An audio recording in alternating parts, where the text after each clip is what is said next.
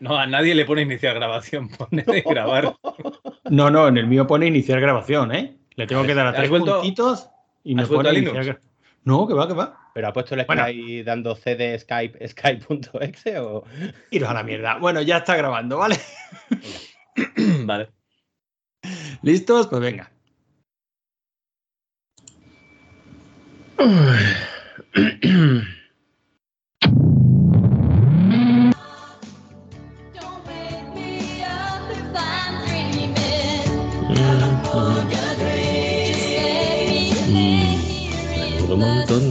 montón de mierda. Soy pobre y no pude alquilar. ¿A qué miembro de su partido reúne las mejores condiciones para sustituirlo? Váyase, señor González. No le queda ni Madre de la Porque usted es el principal FA presenta lo último en dermoprotección. Fadermo con bactericida de origen natural. Como es natural, cuida tu piel. Como es natural, la protege. Esto sí da papaja. Fadermo, como es natural, tu piel lo prefiere. Tal día como hoy.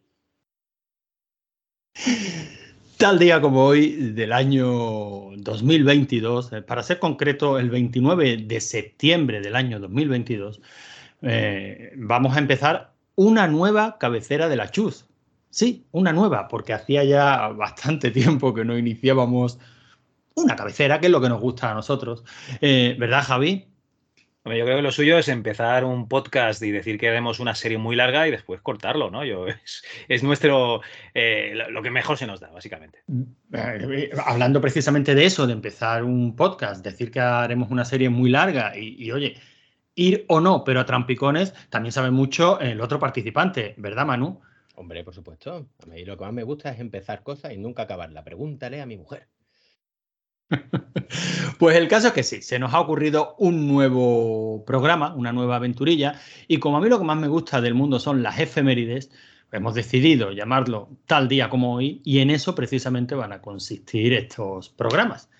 No lo vamos a hacer a diario, que más quisiéramos nosotros, tampoco lo vamos a hacer semanalmente, ojalá, pero lo vamos a hacer mensualmente. Vamos a coger eh, un mes, esto, aunque yo he dicho 29 de septiembre, porque es el día en que estamos grabando se publicará el primer lunes de octubre. Esa es la idea, el primer lunes de cada mes. Y lo que vamos a hacer es rememorar pues, eventos históricos importantes o que a nosotros nos han parecido muy importantes, que se dieron precisamente ese mes, pero en años anteriores. Esta era la idea, ¿no? ¿Lo tenemos todo claro? Sí, sí, la, idea, sí la idea era era fácil de entender, otra cosa es que te vayamos a hacer caso, claro. Vamos a ver, la, idea era fácil de entender, perdóname Manu, pero lo primero que ha pasado, ya sabéis que me encanta el metapodcasting, es que hemos empezado a grabar, Javi ha escuchado tu entradilla y ha dicho, joder, para un podcast serio, y tú has contestado, mm, ah, pero esto iba en serio. o sea que tan claro no lo tenemos.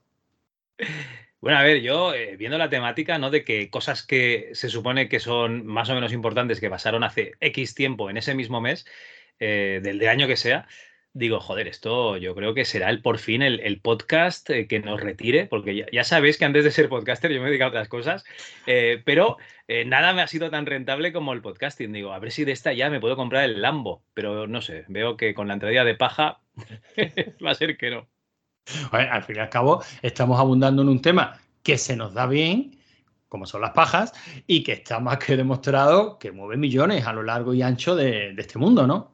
¿Insinúas que te vas a hacer un OnlyFans?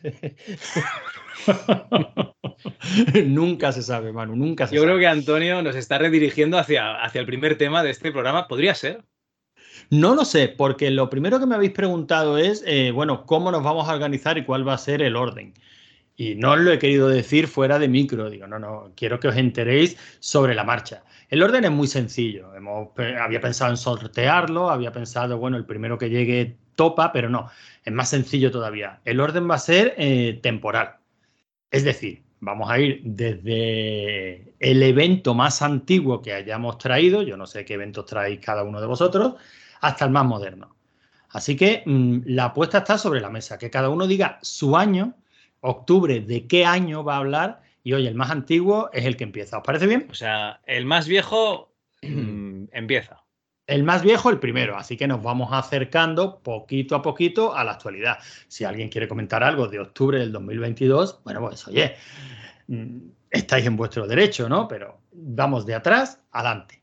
Así que venga, yo, Javi, tú Yo creo que eso de. No, no, no, eso de que, de que el más viejo empieza es una cosa, Manu, que, que tu hermano ya, ya está interiorizando su, prioridad, ¿no? Él tiene menos tiempo y quiere empezar porque es el más viejo de los tres. por, lo que, por, lo que, puede pasar, ¿no? Tengo menos tiempo que...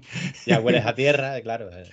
Sí, es verdad que, que huelo a cuneta, que este cuerpo pide tierra. Y si os parece bien, empezamos con el año. ¿Qué año nos traes tú, Javi? Yo, el 1974. Está, no está nada mal, nada mal. Octubre de 1974. Manu. Octubre de 1900. Venga, sigue tú. 84. Eh, Anda, ¿cómo lo has adivinado? Hombre, porque es el mejor año de toda la humanidad. Ah, bien, bien, te tengo bien enseñado. Bueno, pues yo traigo dos temas, mm, pero el primero de ellos es simplemente una entradilla, ¿vale? Y es de octubre. y es de octubre de 1582. Así que gano yo. sí, no, no, no. Si a viejo ya, ya, ya sabemos que no gana, sí, sí. Pero bueno, no, no vamos a entretenernos demasiado. Al fin y al cabo estamos hablando del mes de octubre. Empecé a buscar por qué octubre. Octubre viene del octavo mes, porque efectivamente octubre era el octavo mes en otro calendario antiguo, en el juliano creo que era. Pero es que, curiosamente, en octubre de 1582 se inauguró el calendario actual, el que utilizamos actualmente, que es el calendario gregoriano.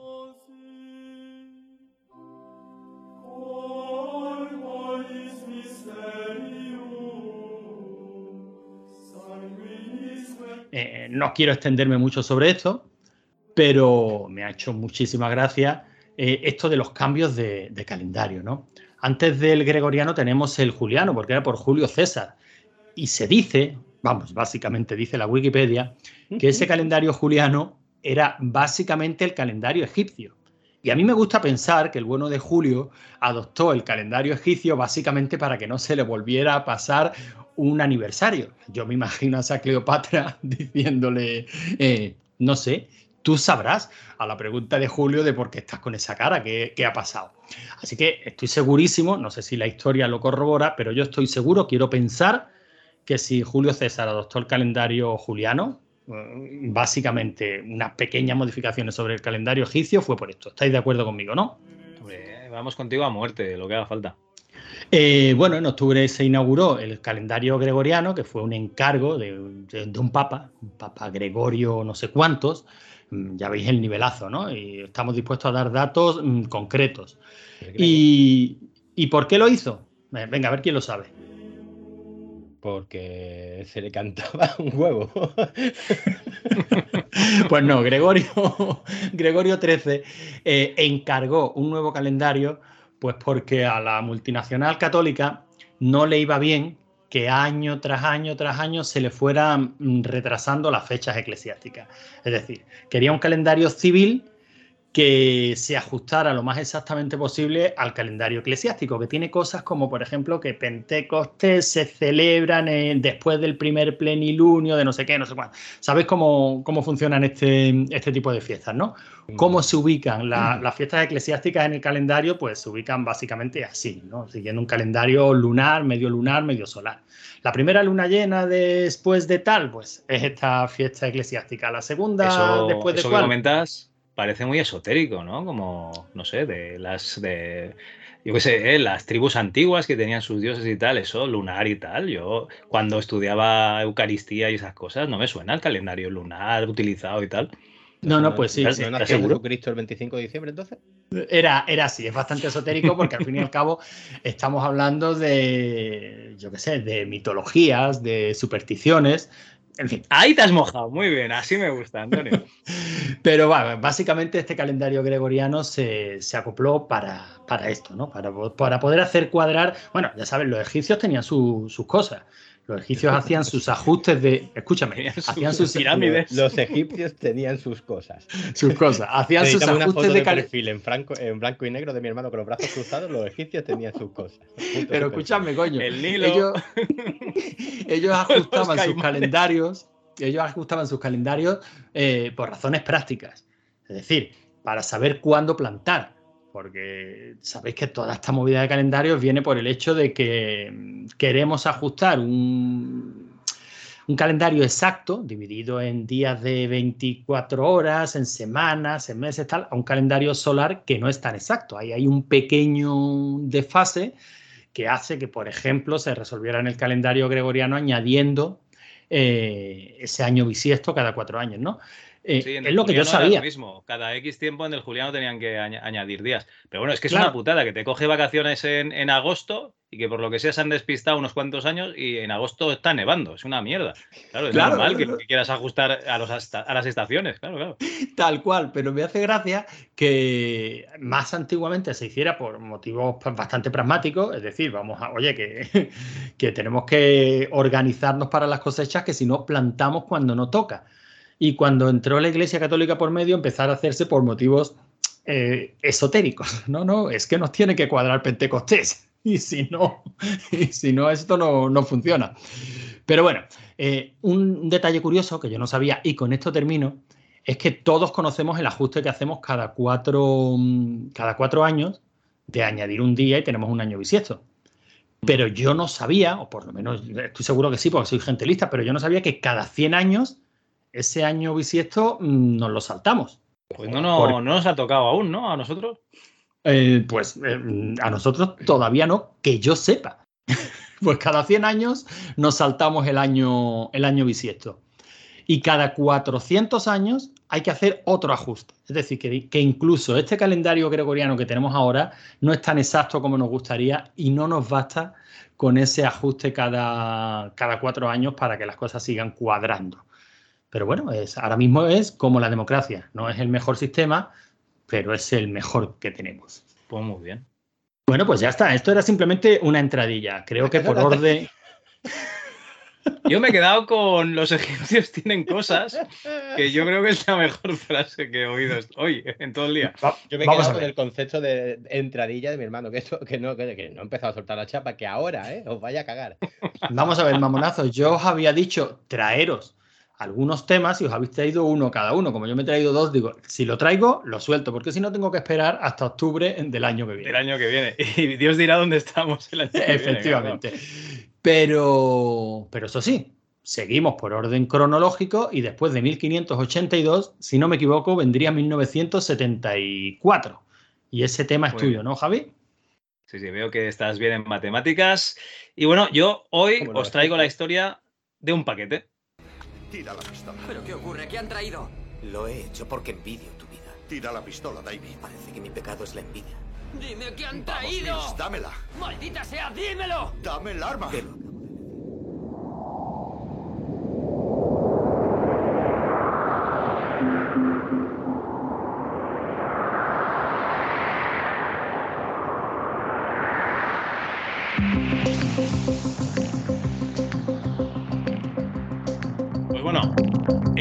De 1974, un paquete fue entregado a la compañía de transporte Railway Express. Este paquete nunca llegó a su destino, ya que se perdió por una huelga de trabajadores, de transportistas. Y en fin, esta anécdota nos cuenta básicamente la historia de un paquete. En 1969, dos investigadores de la Air Force Weapons Laboratory, que no sé si se pronuncia así, pero bueno, más o menos sería eso, Ed Roberts y Forrest Mims deciden aprovechar sus conocimientos en electrónica y fundar su propia empresa, la cual llamarían MITS.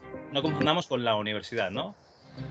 MITS es el acrónimo de Micro Instrumentation and Telemetry Systems, castellano de a pie, micro instrumentación y sistemas de telemetría, que mola que te caen. Esta empresa se dedicó a vender kits de cohetes para aficionados y más adelante calculadoras. El tema de las calculadoras eh, pues no les acabó de ir bien debido a la competencia, pero decidieron seguir con una evolución creando una máquina de propósito general, es decir, un microcomputador, aprovechando que Intel acababa de estrenar su microprocesador de 8 bits, el 8080.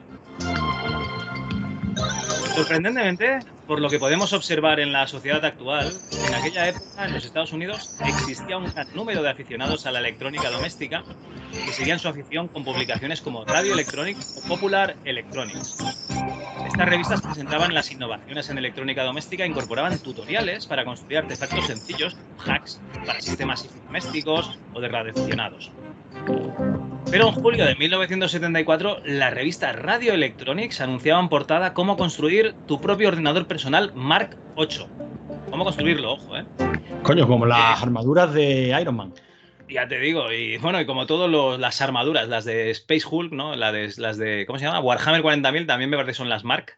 Y los tanques, ¿no? Eran los Mark, básicamente. No sé de qué viene la palabra, un día habrá que mirarlo, pero siempre que construyes algo es el Mark 1, el Mark 2, ¿no? De Hamid. Eh, la revista Popular Electronics no podía quedarse atrás en ofrecer reportajes sobre esta nueva tecnología, ¿vale? Que estaba empezando a llegar al ámbito doméstico, era novedad, ahí olían los billetes, ¿no? Se olían los euros o los dólares. Y ya que por aquel entonces los ordenadores eran enormes armarios que ocupaban salas enteras y valían varios miles o cientos de miles de dólares, algunos incluso millones. Así que su editor, Art Salzberg, el de Popular Electronics, la revista, hemos dicho, decidió que debía cubrir una noticia relacionada y gracias a un contacto en común, Les Solomon se decidieron a apoyar el proyecto del MITS, un nuevo ordenador personal de 8 bits, ¿vale? Luego diremos qué nombre es. El problema es que el ordenador de Mitch aún estaba en desarrollo, prácticamente en pañales, por lo que Roberts y su ingeniero jefe tuvieron que ponerse las pilas para sacar adelante este proyecto de crear un ordenador personal desde cero.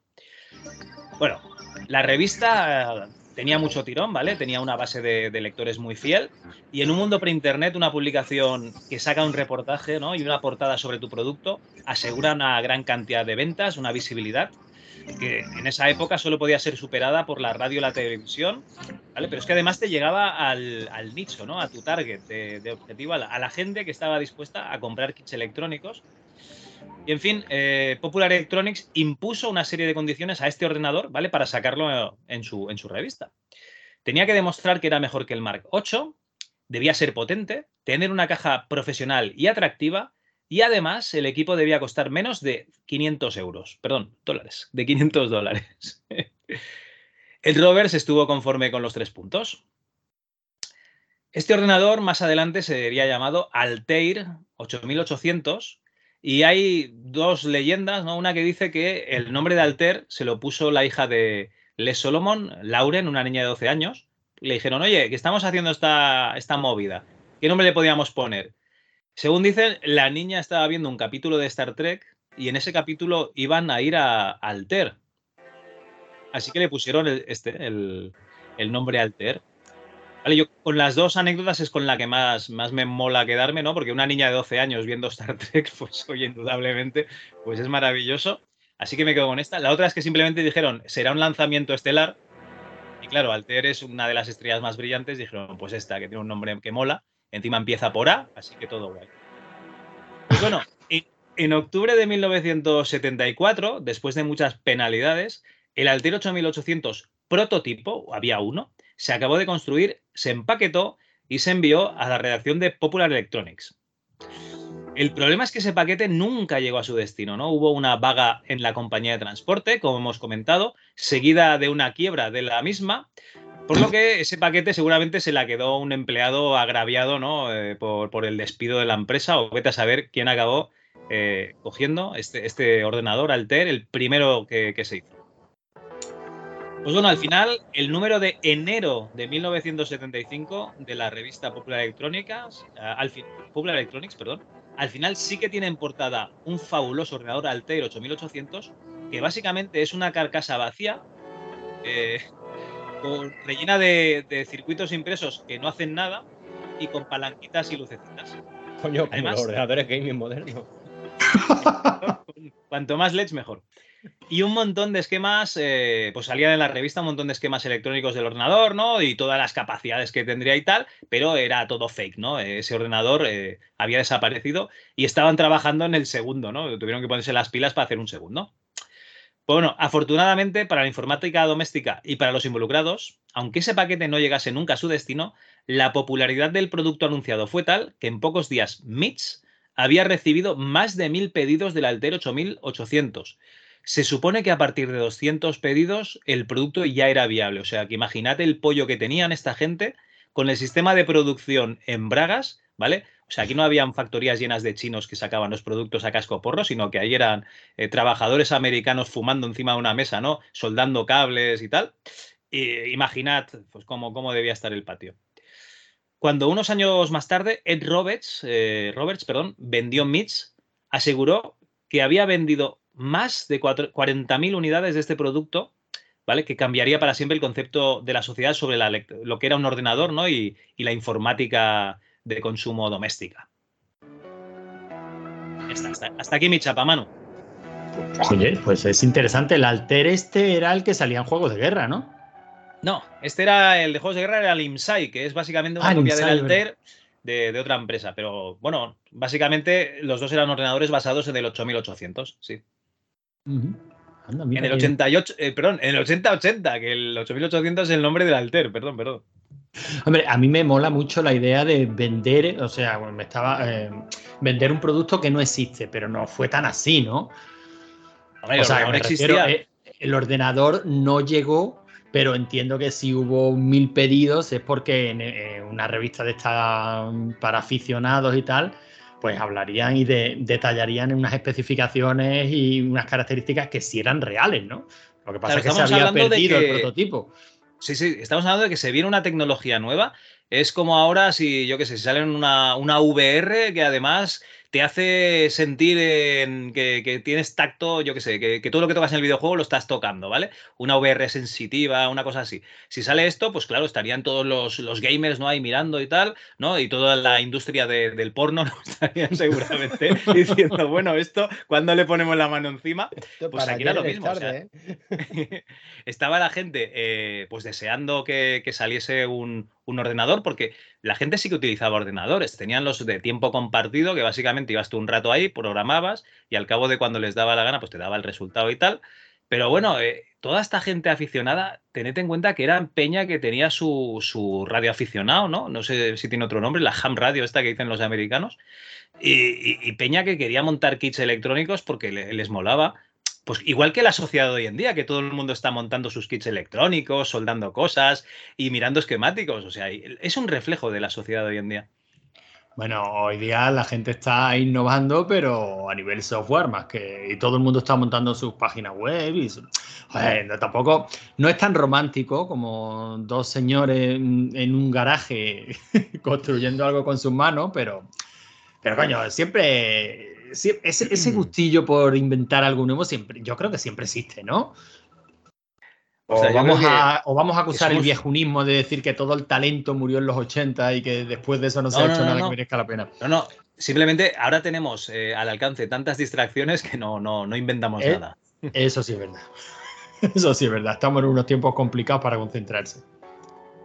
Bueno, pues nada, curiosísima la historia de este paquete. Si lo hubieran enviado por la por la agencia esta de transportes por la que le envió la carta a Doc Brown a Marty McFly. Mm, por FedEx. Pues, era FedEx, ¿no? Era FedEx. no se hubiera perdido ni de coña. A no ser que viajasen en un avión junto a Tom Hanks, que entonces vete a saber si acababan en una isla desierta y Wilson, en lugar de ser una pelota, hubiese sido un alter. Un alter, pero tampoco se hubiera tampoco se hubiera perdido. Eso sí, se hubiera entregado tarde. Pues muy chula la historia, Javi, me ha gustado. Wilson se pierde en el mar. Pero teniendo en cuenta que la portada de la revista es de enero, mm, en octubre lo que se produjo fue el envío del paquete. Claro, esto es la historia de un paquete, no es la historia de la portada. Esto solo es la historia del paquete, lo que contenía y lo que pasó con él. Pues cojonudo, me ha gustado. Una historia muy... ¿Cuál es el término? Bueno, ya, ya descubriremos el término que vamos a aplicar a las historias que nos molen. Achusera. Casi, ya lo descubrirás. Uy, vale, vale. De todas maneras, eh, ahora le, lo, que molaría sería que le tocara a, Manu, más que nada para no repetirnos. Pero, oye, hemos sentado unas reglas y somos gente de, de principio. Y sabéis lo que solemos hacer con nuestros principios, ¿no? Pasárnoslo por los cojones. Eh, eh, efectivamente, pasárnoslo por los cojones. Así que como no voy a seguir hablando yo con el segundo tema que he traído, porque yo sí he traído dos temas, vamos a dejar que hable Manu y e, esa regla que hemos, que hemos establecido solo sirve para la primera vuelta. ¿Os parece bien? Bueno, yo lo veo mal. Dejarme hablar a mí. Yo lo veo mal. Yo, acabaría. Por el programa, por el culo, o sea que no. No, no, yo acabaría el programa con Manu, que va a ser lo mejor del programa. De hecho, hay, hay, hay veces que Manu hace un micro podcast de tres minutos y es lo que está esperando la gente en un podcast de cuatro horas, esos tres minutos. Yo acabaría con Manu ¿Sabes cuál y dejaría buen sabor de boca que te digan a un programa sobre esto y tú sudes completamente y te escriba lo que te dé la gana. Ese es el truco, que fluya la magia. Bueno, pues venga, pues vamos a seguir con la regla, ya que lo dice Javi. Después de 1974. No, no, no. Por, otro, lado, por otro lado, está la retención del programa que la gente ya habrá. O sea, la mitad de la gente, después de la chapa que me he soltado yo, ya la ha dejado. Entonces, eh, con mano igual se engancha más gente. Fíjate lo que te digo. Eh, estás empezando a, mm, a tocar los cojones. Por otro lado, eh, las tradiciones se llaman tradiciones porque hay que respetarlas, si no, dime tú. Efectivamente. Mira, voy a seguir yo. Y, y, si te metes en una guerra de conquista en Sicilia. Y como mis temas no son chapas, sino que dan pie a que vosotros habléis, mm, por favor os invito a intervenir, ¿de acuerdo? Vale, eh, déjame que intervenga. ¿Sabes que Alter era, era el novio de Vega? O sea, la leyenda japonesa. Son dos estrellas que están separadas por la Vía Láctea y en Tanabata se encuentran. Es muy bonita esa En Kanabata. Define Kanabata para los. Sí, claro. Tanabata es la festividad de las estrellas donde se juntan pues Alter y Vega. Eh, los nombres japoneses no me lo sé, evidentemente. Una festividad según un calendario lunar, solar. No tengo ni idea, seguramente como casi todos los japoneses vendrá robado del chino, así que será el calendario chino.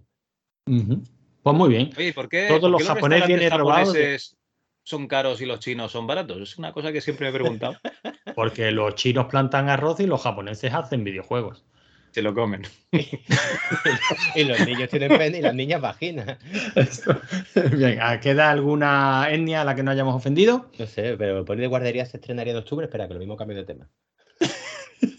bueno, mientras tú decides tu tema o no, yo me voy a algo que seguro, seguro 100% que sí se estrenó en octubre. Eh, de, la misma manera, de la misma manera, Manu, que tú te has ido al año en el que naciste porque eres un puto egocéntrico, yo me he ido al año en que nací yo, que es 1975. Y en octubre de 1975 se estrenó Vinieron de dentro de. If you think you're not afraid of the dark, if you think you have a strong stomach de David Cronenberg. En los tiempos en los que Cronenberg hacía buenas pelis. No sé si la habéis visto. Hombre, sí, porque para no verla. La filmografía de Cronenberg, pero no me acuerdo cuál es.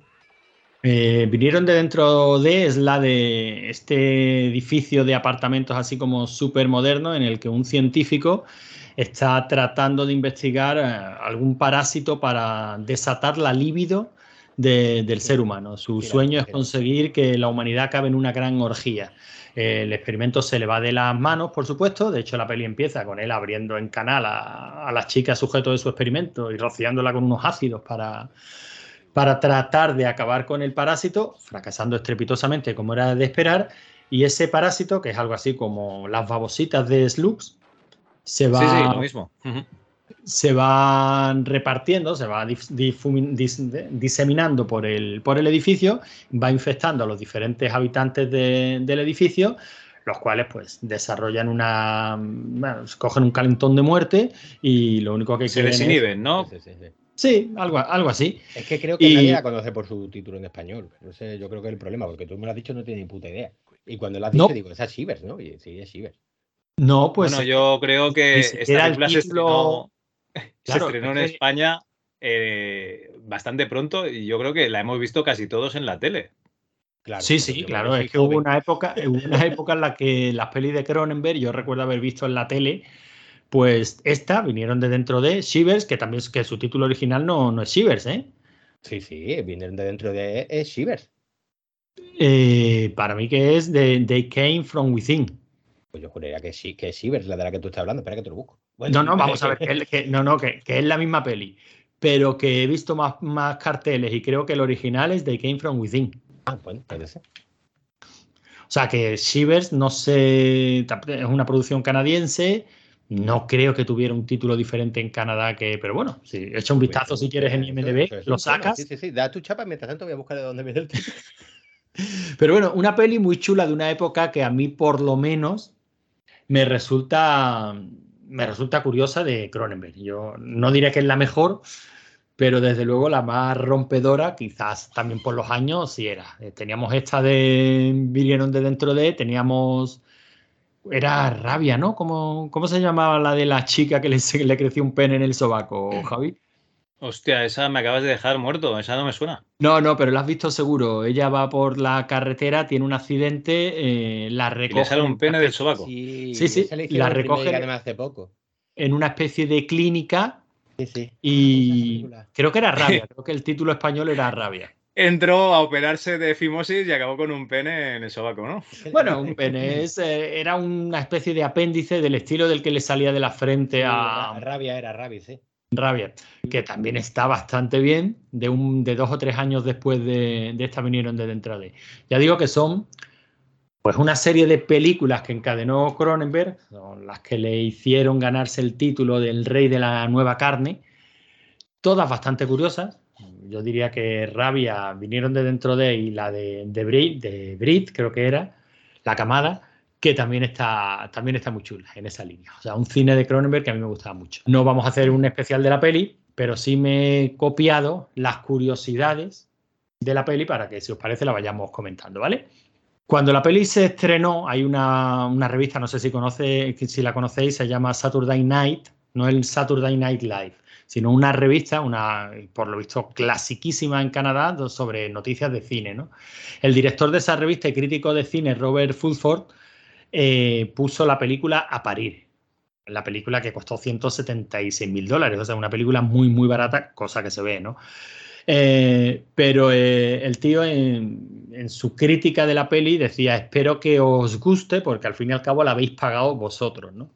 Refiriéndose... Es lo típico de, ¿qué estáis haciendo con nuestro dinero? Esta mierda. Efectivamente, me ha llamado la atención la curiosidad porque el, típico comentario cuñado que se hace aquí en, España cuando se habla de las subvenciones al cine español, ¿no? Bueno, pues eso no es. Lo que quería es que, la gente leyese el artículo, porque se habla de eh, la nueva película de miedo, esta es una mierda, ¿no? Pues tiene que decir, la habéis pagado vosotros, joder, y así la gente lo lee. El caso es que la puso a parir, este tío era un crítico reconocido, eh, la publicación también era la de referencia y Cronenberg durante un tiempo andaba diciendo que este tío le jodió la vida. de hecho, tardó bastante tiempo en conseguir financiación para la, para la siguiente peli y que llegó incluso al punto de que lo echaron de su apartamento en Toronto. Por culpa de este tío. Oye, ¿sabes, culpa de este tío. ¿sabéis de lo que se ve de la, de la planta más alta del hotel más alto de Toronto, no? Eh, Toronto entero. Y todo Toronto, sí. Bueno, eh, escucha, si esto fuese un podcast con pretensiones. No, chistes tan malísimos, Javi. Pero yo tampoco eh, serio, si que estaba redactando el nuevo, el nuevo tema. Si esto fuese un podcast con pretensiones, cuando has dicho, ¿conocéis la revista Saturday Night? Una revista canadiense del año 75, claro, si fuésemos otro podcast hubiésemos dicho, claro, sí, hubiésemos levantado la pipa y hubiésemos dicho, por supuesto, me los he leído todos. Pero ¿quién coño? Va? En ¿Aquí, en España?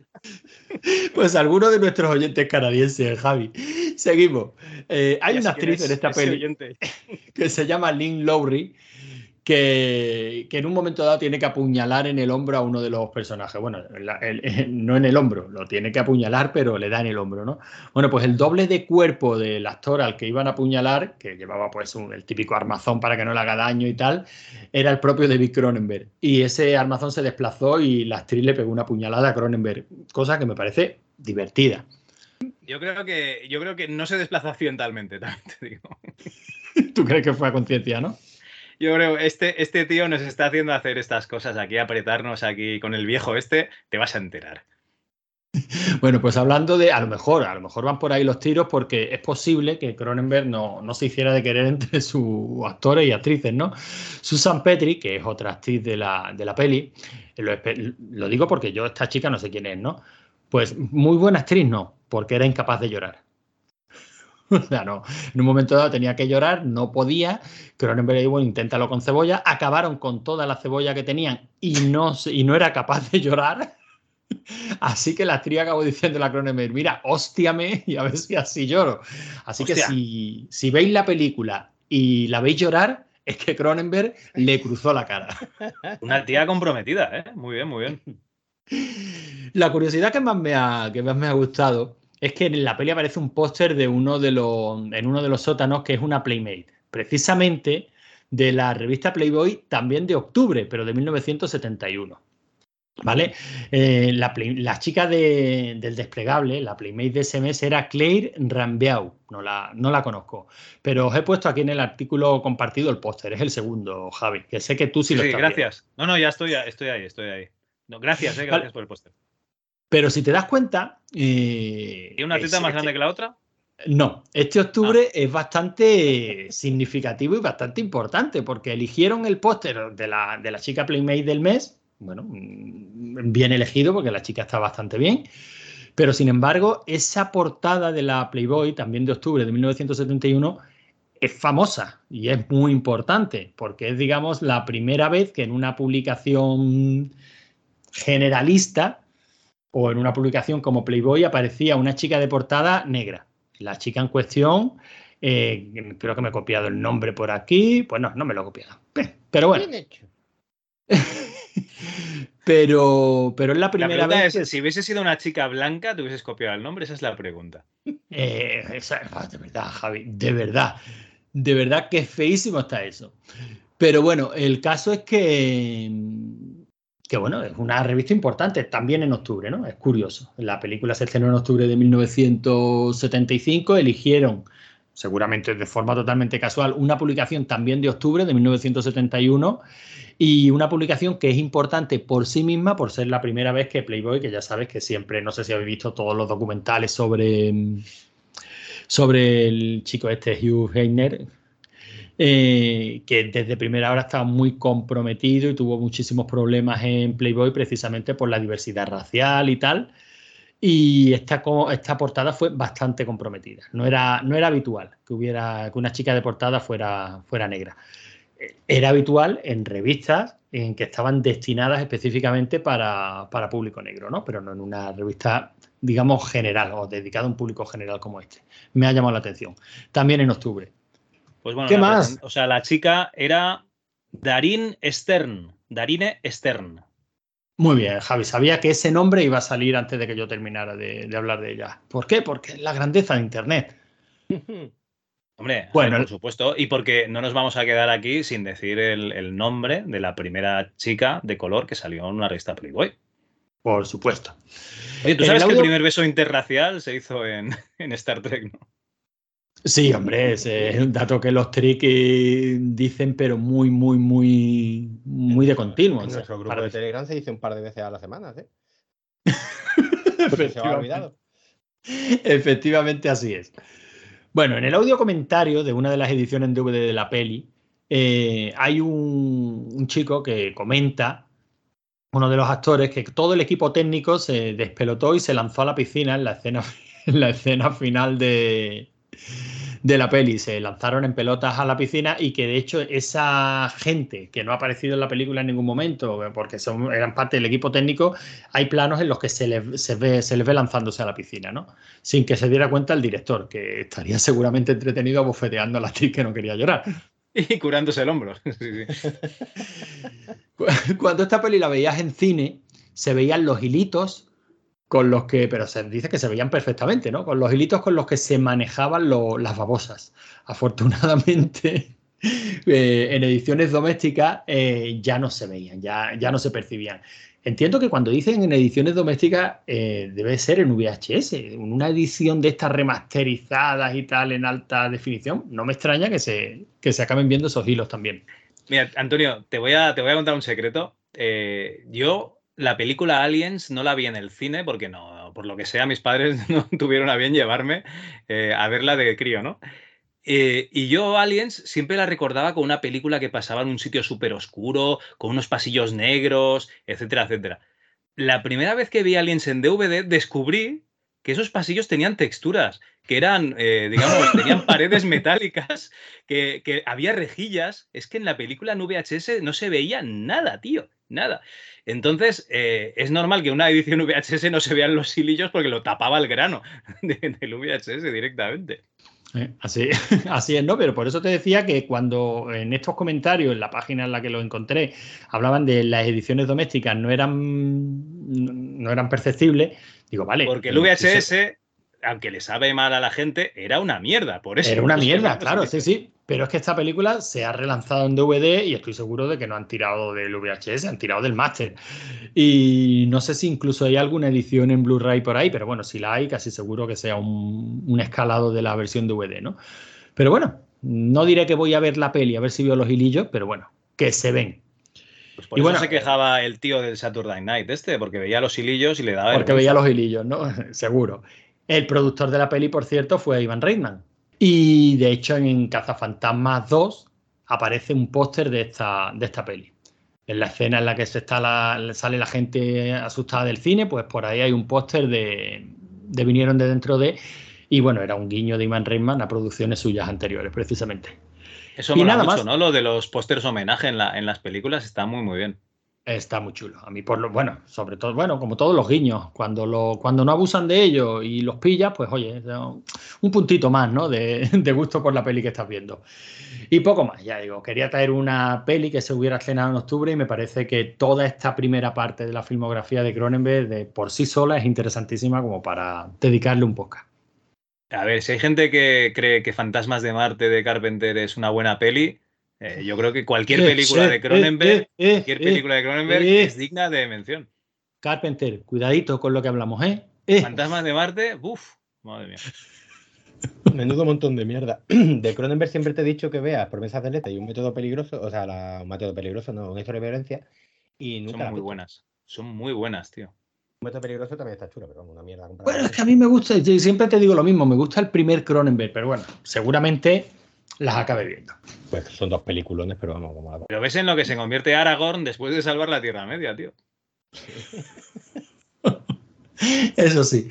Bueno, y seguimos, seguimos acercándonos peligrosamente al año 2022 y ahora nos toca detenernos en el que probablemente sea el mejor año de la historia de la humanidad, 1984. Y hasta aquí pues nos va a traer la estrella del programa.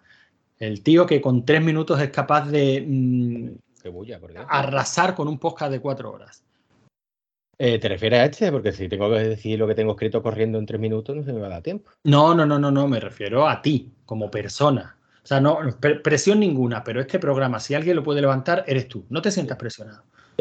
Siento presionado en absoluto. Seguramente dentro de un mes me aburra y no vuelva a salir. Al menos es sincero tu hermano. Porque hay No, otros sí, sí. que es que están malitos. Y, y que, claro, que tenían voz de camionera. No digo. sí, sí. Ay, no, voz no de- hay Nadie, nadie que David. se refríe más en el mundo que Sky, ¿eh? Una cosa. No, tiene voz de camionero y por eso no sale. Eh, Menos mal que estamos aquí los tres tenores para salvar esto. Sí, sí, sí, No, no, ¿te todo. imaginas a David Skywalker con voz de camionero? Con esa vocecilla que tiene, tío. Molaría mucho. No lo sé. Lo que molaría es que yo hubiera tenido preparada la canción de David Skywalker cantando Dragones y mazmorras, pero tristemente no la tengo. Manu, te toca. Venga, pues voy a lo mío. Eh, no sé si os lo he dicho alguna vez, en 1984, que es el mejor año de la historia de la humanidad, ¿no? Y podéis tirar un dardo, un calendario, y ese día, donde caiga el dardo, ocurrió algo maravilloso. Pues en octubre de 1984 se estrenaron, ojo al dato, que os vaya a caer de culo, seguramente no la conocéis, un par de películas así eh, desconocidas, Indiana Jones y el Templo Maldito en España y Terminator en Estados Unidos. Así que estuve eligiendo cuál de las dos hablaba y como no se podía hacer de otra manera, pues voy a hablar de Greystock, la leyenda de Tarzán. Hijo puta. Y, en- y, escucha, y Alien se, estudió- se estrenó en Sudán, porque claro, si empiezas a coger como todos los países del Eh, mundo, seguro Eh, que hay no, algún no, sitio. No, no, no, he cogido fecha de estreno en su país de origen, que es Terminator, y fecha de estreno en España, en Indiana Jones, tampoco. En España, no, no, me, me parece España. impecable, ¿no? Nada criticable. Javi, deja hablar al niño. Eh, Greystock, la leyenda de Tarzán. Que se estrenó eso en octubre del 84. La verdad es que no mira si en Estados Unidos, en España o en Sudán, Javi, que lo mismo se estrenó en el 87. Esa pero peli yo la vi, yo la vi y todavía estoy intentando recuperar el tiempo perdido. vale, vale. Pero tiene como pregunta a Christopher Lambert, ¿vale? Por eso, por eso. Pues que le den por culo a Grecho, que es un coñazo, ¿no? Vamos a hablar de Christopher Lambert, que es un tío que me hace mucha gracia. Christopher Lambert tiene 65 años, ¿vale? Y aparte de protagonizar el papel por el que todo le tenemos en la mente y lo queremos, es decir, Raiden en Mortal Kombat, también salió en aquella ponzoña de Biogulf, no sé si la recordáis, Biogulf. Yo, yo vi la Sí. otra, la de animación. Muy mala, muy mala. muy Otra, mala. otra ponzoña, otra ponzoña. Sí, sí, sí. En Fortaleza Infernal, que es una peli que a Logarán le encanta y yo no sé por Esa qué. la, esa la Porque el es maravillosa. Ya te Porque digo, es tío. maravillosa. Fortaleza Infernal es más mala que cepillarse los dientes con cocaína, vamos. A También ver, ha salido. un, un carcelero que se pone cachondo con los sueños de los presos, tío, siempre bien. Yo qué sé, yo esa peli, es que la recuerdo muy mal haciendo chico, porque esa peli en teoría tiene el argumento que te gusta a un niño chico. Y Perdona, estás mala, pero diciendo bueno. que me gusta a mí. Pero tú también, Javi. No, no, la peli es mala de cojones, pero como la vi en el cine y, y más o menos por aquella época le teníamos cierto respeto a Christopher Cosa Lambert. que nunca entenderé, pero bueno. Christopher Sumóvel, ¿te acuerdas que lo llamábamos tío- Christo- Christopher Sumóvel? Mira, me acabas de joder. Era el tío de los inmortales. Ay, perdón. Eh, Luego sí, lo cortas en edición. Sigue, luego lo corto porque me estáis jodiendo los chistes del guion. y así no Nos callamos, puede. nos callamos. Vale, vale, eh, seguía, ¿vale? También ha salido la parte a partir de aquí- 6412 de Manu, Kickboxer. Manu, Manu, Dime, deja, dime, deja dime. cinco, deja cinco segundos y, Y y vosotros, empieza- chaperos, digáis. Deja cinco segundos. dime, dime, Javi. Deja cinco segundos y, y ya está, y no te, no, no te interrumpimos, venga. Ah, no, es más gracioso interrumpido, hombre. Si no gracia, me dura un minuto y medio. Que siga, diciendo, coño. También ha salido en una parte de Kickboxer. Y eh, mi favorita de todas, que es Resurrección. No sé si era el papel serio, o sea, este era la redención. Resurrección era de- el de Seven de Hacendado, ¿no? Esa es la copia trucha de Seven. sí, sí, sí. Que sale Bueno, más que de Seven, de. Mil Gritos tiene la noche. No, no, no, de Seven, de Seven. ¿Qué coño Mil Gritos tiene la noche? Es de Seven. Vamos a ver, Resurrección no es la de voy a, car- voy a, re- a ca- recortar pedacitos de cadáver para traer de- resucitar a Cristo devuelto. Claro, pues eso de. eh, eso es Mil Gritos tiene la noche, perdóname. del gran Juan Piquer Simón. Pero que tiene que ver si la película, o sea, porque me parece que el argumento base sea el de Mi grito tiene la noche, que por cierto, ni siquiera era Jesucristo, era la madre, ¿no? La que estaba al final del armario, en el que se encontraban. Sí, bueno, esos son detalles sin importancia. Esa es la de que que salía a comer a la la que decía ¡Bestia! Sí. Mientras estábamos distraídos con esa música, ese bastardo estaba matándola. ¡Bestia! Qué bueno era eso, por Dios. Bueno, eh, Resurrección, una copia trucha de Seven, que sale, es que, mira el nivel de la película, o sea, sale mm, Christopher Lambert haciendo de eh, Morgan Freeman, se puede decir. Aquí tengo puesto insertar risas enlatadas, ¿vale? Y sustituyendo a David Fincher por, espera, el director, que se llama, lo tengo apuntado, Russell, Mu- Russell Mulcahy. Mira, de esa peli solo recuerdo Pero vamos a que a ver, los cinco Russell minutos ya sabía Mulcahy es el de. Russell Mulcahy es el de. Pero debajo del chiste, Javi. Que sigue, ¿eh? Que sigue. Espera, Ah. sigue, ya me la jodí. Ah, vale, vale, perdona. Espera, me salto No, no, no, eh, había, había un poli con gafitas que ya sabías en el minuto 5 que, que era el malo, tío. Es que no. hombre tenía cara de malo, eh, tenía- era como el gato de mirada aviesa, el perro de mirada aviesa de los Simpsons, que miraba a la cámara. Yo es que ya no me atrevo a hablar. Russell Mulcahy, ¿vale? Yo no lo tenía ubicado en el mapa y resulta que el tío ha dirigido un porrón de videoclip. Ha dirigido el videoclip de Video Kill de Radio Star. Ha dirigido a, a videoclip de Queen, de Billy Joel, de los Rolling Stones, de Supertramp, de Elton John. Vamos, que yo se ve que se ganaba bien la vida, ¿vale? Y por cierto, hilando David Fincher, el Seven, que es decir, Resurrección, la copia trucha de Seven, pues también empezó dirigiendo videoclips. Y entre ellos fue Bamboleo de los Gypsy Kings. ¿Eh? ¿Eh? ¿Eh? Que yo me preparo esto. ¿eh? Dime ¿Eh? que esa la vas a poner en edición aquí. Manu divierte y entretiene y enseña. ¿eh? ¿eh? Bueno,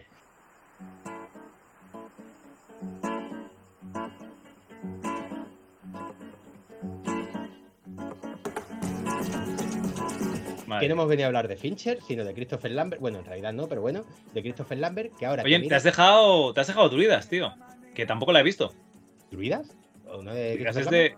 Hombre, hombre, sale el pavo ahí. Sí, sí. No sé, me he dejado un montón, he puesto tres o cuatro. Ya, ya, pero es que es de las que eh, sabes que no tienes que ver porque tiene que ser un mojón espectacular. A ver, es que este hombre- a ver, No, ya hablando un poquito en serio, es que este tío es muy malo. Yo creo que no ha hecho nada- absolutamente nada bueno en su vida. Los Inmortales 1, tío. Y ahora mi siguiente línea de chistes, estas son las tres que ha destripado mi hermano con su incontinencia. Ahora que miro, también he colaborado con Russell Mulcahy en otra película, Los Inmortales o algo así, jajaja, risa enlatada. Christopher Lambert, coma, a mí me gusta llamarlo Christopher Sumover porque tiene la expresividad de una estantería, calla, jajaja, risa enlatada. Todo eso me lo está jodiendo mi hermano, ¿no? Perdón, ya no abro más la boca. Oye, por cierto, no te olvides que Russell Mulcahy es el director, el creador de la serie de Teen Wolf. Es maravillosa. ¿Eh? Mira, La serie, la, la serie nueva, me- no, no, no, no, la Ah, vale. nueva me refiero, una especie de crepúsculo para adolescentes, a la que yo estuve enganchado tres o cuatro temporadas. ¿Qué? Perdón. Este hombre ya tiene que tener más años que yo, ¿no? Este hombre tiene, bueno, todos los años del mundo, claro. Sí, sí, cuando hizo Los Inmortales ya venía de viejo rodando vídeos musicales. Eh, gente que opina, ah, esta expresividad de esta estantería, calla, espera, vale. Que lo- Hay ¿En gente Pero sigue, pero sigue, sigue leyendo. Si luego a mí me puedes quitar, estoy en una pista de audio aparte. Tú sigue leyendo. Hombre, pero me, queda- me está viniendo bien, está quedando hasta gracioso. Hay gente que opina que Christopher Sumover tiene carisma, no sé, a vosotros os gusta, jajaja, espacio para que hablen. Nah, ya no, ya habéis hablado. Y sobre todo, que es a lo que hemos venido, y se me olvidaba qué tal está Greito en la leyenda de Tarzán, porque ahí me suena haberla visto y no tengo ningún recuerdo. Pero al ser de 1984, imagino que será una obra maestra. ¿La habéis visto, por cierto? Ya hablando serio. Sí, claro, hace tiempo. Sí, Era que, eh, Christopher Lambert y cómo se llamaba la chica esta que luego hizo. mm, Que, que, que luego ah, estuvo mucho tiempo anunciando L'Oreal. Joder, mira que lo he buscado hace poco, ¿eh? Sí, hombre, ¿cómo se llamaba? La Andy de. McDowell. Joel Alcon, Andy McDowell, sí. La, la- la Estoy- monja lúbrica de Joel Alcon. Yo estoy mirando y la última de Kickboxer no la he visto. Me, has- me ha entrado ganas, tío, ahora que has dicho esto. Pero cuántas, yo no sé cuántas partes puede tener Kickboxer. Bueno, pero es la, la de 2017, la Retal- Retaliation. ¿Qué tal, no sabes qué nombre ponerle. Acaban en Ation. Christopher Lambert es un tío con mucho carisma, hombre. Con muy poco talento, pero con mucho carisma. No, no, no, no tiene carisma ninguno. Tiene la misma. mi- mi- Buscad películas en las que salga Christopher Lambert y mirad el cartel. Tiene la Eh, misma cara, la misma dirección de la mirada en todas. Sí, pero eso es cosa del cartelista. No, cosa de Christopher Lambert que tiene una cara, no le puedes buscar. Es, es Steven Seagal. Christopher Lambert es Steven Seagal. No, no, no. Hasta donde sabemos, Christopher Lambert no ha puesto fin a Filipina a la mujer nunca. A base de hostias, quiero decir. Y del otro tampoco. bueno, como veo que no sabe decir mucho de Greystock, eh, pues, si queréis. Oye, no, no, que es una peli que está bastante bien. Es una mierda. Otro. A mí me gustó.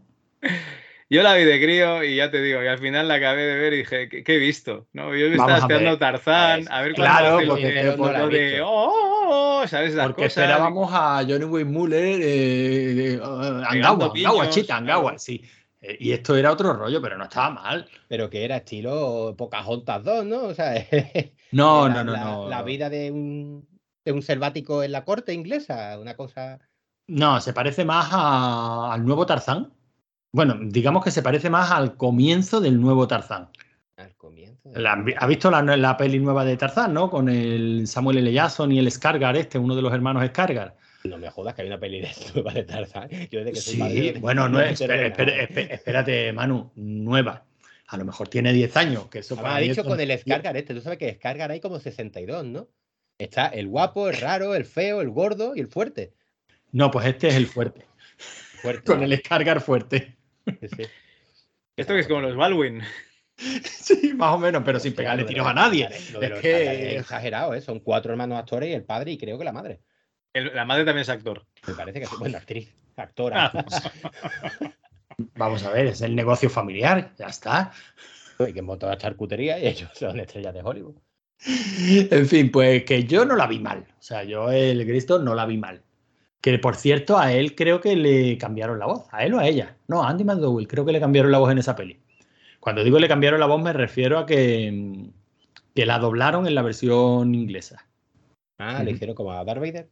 Sí, pero te estoy hablando de, de recuerdos lejanos, pero creo que algo de eso pasó.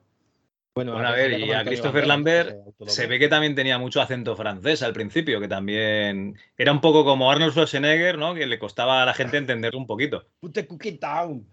Pues no hace, no hace mucho en uno de estos podcasts que hay por ahí que hablan de cine más underground o tal, o de estos de mm, podcasts que hablan de cine, ¿no? Con pasión, con auténtica pasión arrebatadora. Hablaban de esta resurrección como una gran película. Bien. Lo cual viene a demostrar que hay gente pato. Era un mero comentario. Pues me ha gustado cuando ha dicho pasión arrebatadora porque me he acordado de la roca en la peli de Yumanji y me partió el culo. Qué buena es la Yumanji nueva. Sí, sí, mucho mejor que la antigua, por cierto. Hombre, ¿dónde va a parar? Eh, ya ves. Bueno, eh, me voy a acabar, ¿vale? Que me quedan dos líneas de. Venga, ah, pero que no habías acabado. aquí, aquí nos callamos, ¿no? Me queda un speech. Pues que en 1984 veo que no había querido hablar mucho. Mira que os he dado pie de Greystock. Así que he pensado que podríamos hablar también de Terminator como todos los podcasts y sería el siguiente modo. Yo pongo voz de gangoso, que tampoco me va a costar mucho trabajo. Digo que la música tiene un tempo acompasado con reminiscencias industriales que simbolizan el paso entre humano y máquina y quedo como un tío oculto. Que mi hermano diga, achusers, ¿esta película la consideráis achusable? Achusable, un término que me acabo de inventar y que me ha gustado un montón. Y Xavi puede decir que la película estaba bien porque Sarah Connor se dejaba proteger como buena mujer y que luego ya la segunda se fue un poco a la mierda porque disparaba y estaba cuadrada. Colgamos una imagen en Twitter que huela a esmegma culpando a la sociedad progre de joder nuestro icono infantiles y no al hecho de tener lo que viene siendo la batería de la vida al 30% y entrando en modo ahorro y luego ya pues hacemos originals. ¡Eh! ¡Mola! Oye, tío, pues. Menos mal que no nos escucha casi nadie. Pues no, está mal. Eh, ten en cuenta que eh, el otro día un, chaval me asaltó por, por Telegram, me dijo, oye, el podcast de que comentáis de música del Doom, ¿dónde está? Es que me estoy escuchando los dogmas y yo digo, mierda, que no los he borrado todavía. ¿En serio piensa borrar los dogmas, Javi? Ya te digo, tío, serán, serán episodios buscadísimos. serán los NFT. bueno, entonces, los incunables. Eh, yo de la sección de, mi hermano me quedo con achusable. Nos quedamos con achusable, ¿no? O sea, que achusable era la palabra que estabas buscando cuando antes he comentado si valía la pena o no el comentario. Efectivamente. Yo creo que el speech este lo voy a borrar realmente porque me, saltado unos cuantos ofendiditos. No, hombre, no que se ofendan. Achusable me parece, me parece bien. Películas achusables, temas achusables, invitados achusables, o sea, programas achusables. Yo me lo quedo. Así que lo vais a aborrecer, lo sabéis, ¿no? achusable. Eh, bueno, pues si, si no traéis ningún otro tema, este ha sido nuestro recuerdo de octubre de diferentes años, 1582, 1974, 1975 y 1984, años en los que pasaron cosas importantísimas tal día como hoy.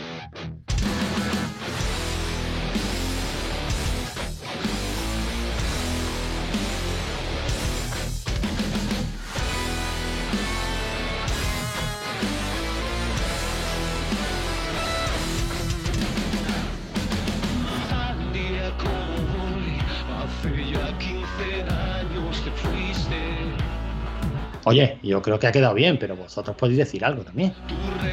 Eh, bien. Bueno, ¿sigue grabando? No, Sí, hombre, por supuesto. Ah, es que ha quedado tan bonito el final que yo no quería que ya. No, bueno, ya, eso, eso ya depende de ti, sí. Manu. No, no, yo creo que estaba bien, pero bueno, nos vemos en noviembre de. Vete a saber qué año. De 1984. pero coño, cambia de año, fijo, ¿no? no te vas a complicar la vida, ¿no? No, es fácil.